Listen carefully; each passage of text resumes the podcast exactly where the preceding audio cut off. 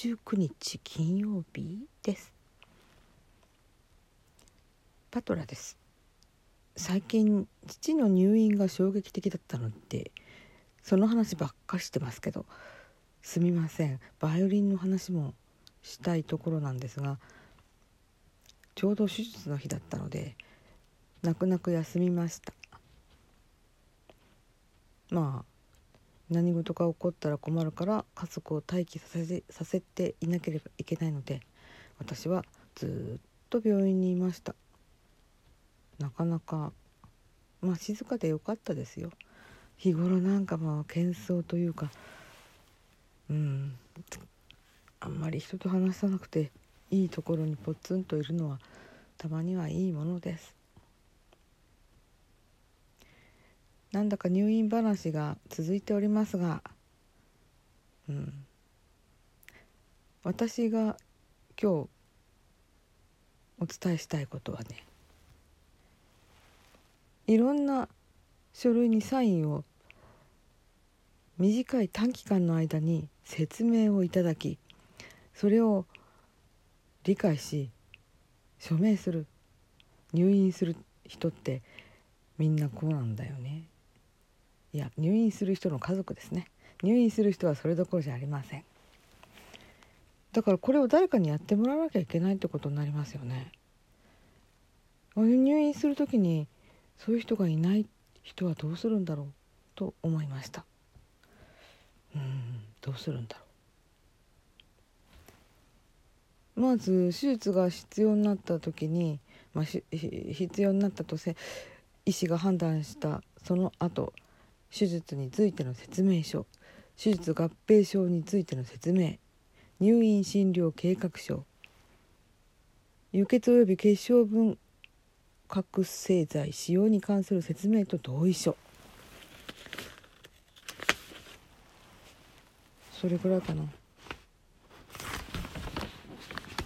あとうん。そうですね。限度額認定証を、まあ、申請することもいろいろありますね。そしてこの説明書をいただくんですよね。輸血及び血小分覚製剤使用に関する説明と同意書っていうやつ。うん血液製剤の使用が必要になる可能性があった場合そのいろんなリスクとか危険性とかがあるので説明しますと、まあ、説明していただきました。1輸血の効果と輸血しなかった場合の危険性について。ですね、まあ、これ読み上げても皆様何ですかっていう話ですけども、まあ、分かる人には分かる。うん。なんか理科の教科書みたい。いや医学をする人っていろんなこういうこれはまあ素人向けに書いてあるやつですけどいろんな知識を積み重ねなければいけないんですね。いやすごいな。うんまあそんなわけで病院通いは続きます。そういえば私もなんか定期検診でともう忘れちゃいました。どこかの何かの精密検査を受けなさいという通知が来ていたんだけれども面倒なので行っていません。何でしたっけね。もう忘れちゃいました。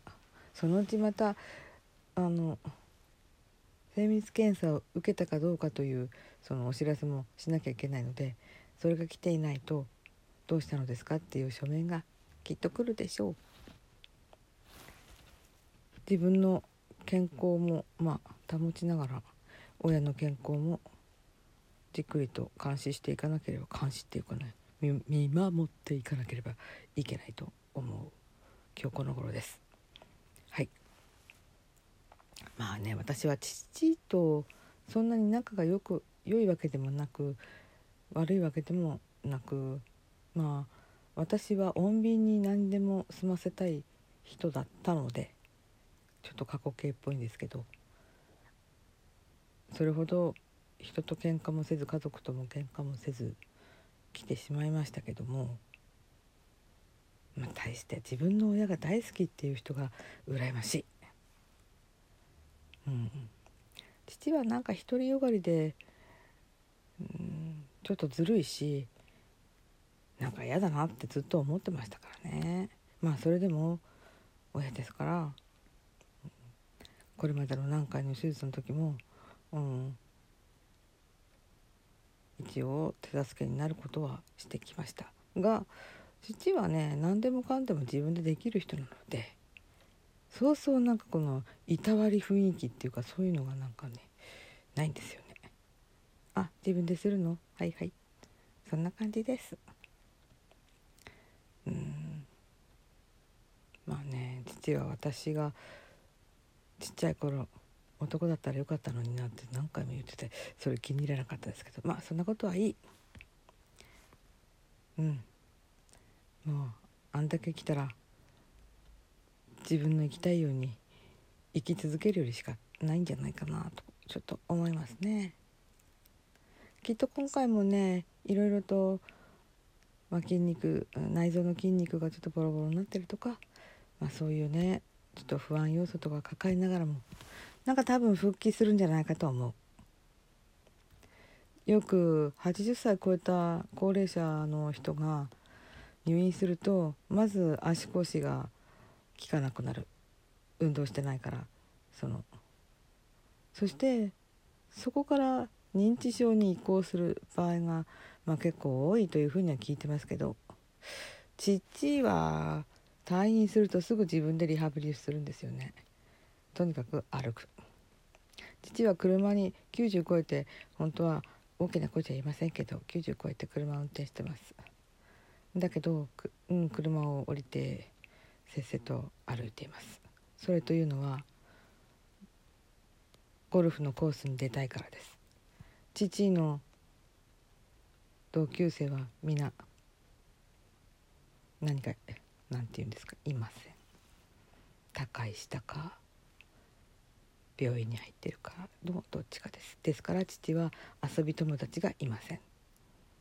なので20歳ぐらい下の人たちと遊んでいますゴルフの仲間も70代のまあ私たちから見たら70代も立派なおじいさんですけども、まあ、父にしてみればそれなりの年下の人間ということになるんですかね。なのでそういう気楽ななんかの元気なお友達が多い父親です。うん、なのでまあ特に精神的な方向も心配していません。生きるのに貪欲な人です。これはね見習った方がいいと思う、うん。いや本当に食もいいし私よりたくさん食べるんじゃないかなと思います。ただねまあちょっと私もゆえあってなかなか父のところに行かれなくなっていて食事も父は好きなものばっかり食べてるからとにかく焼肉とかそういうものが多いですよねなんだかそういうので多分きっと単中をいっぱい出すことになってうん胆石溜まったのかなちょっと単純な思考ですけどね。まあそしてきっと減らず口を叩いて「いやーどうなるかと思ったよ」とかって言うんじゃないかなと思います。でも限りある命です。いつかは終わっていくんだ。それは父はもう90過ぎてますけど私だっていつどうなるかわからないっていう気持ちにはなりますね。まあ父の親の姿を見て自分がどうするかっていうことは考えさせられる。今日この頃です。うん。まあもうちょっとこう、うん、まあでもこれが暗い話というふうには思っていません。普通のことです。そう思います。普通のことですししかしなかなか時間取られるとここちらとしても体力はあんまりないので疲れます。それは事実ですね。バイオリンの練習してないな。どうしよう。そういえば今朝お友達からメールがメールというか LINE が来ていて9月に無観客であの弾きましょうって言ってましたね。うん。まあ時間が空いてると思うのでチャレンジしてみようと思うんですけども今度はなんかいいホールでやるとか言ってました。びっくり。なんて積極的な人なんだろう。私には考えつかないことです。どうなるんでしょうね私はふるさととエトピリカと M っていう M ってあのド S ド M の M じゃなくて絵画の絵に「夢」って書いて「M」っていうお琴用のあ曲があるんですけどなかなか幻想的な曲です。まあできたらそれもやるのかもしれません。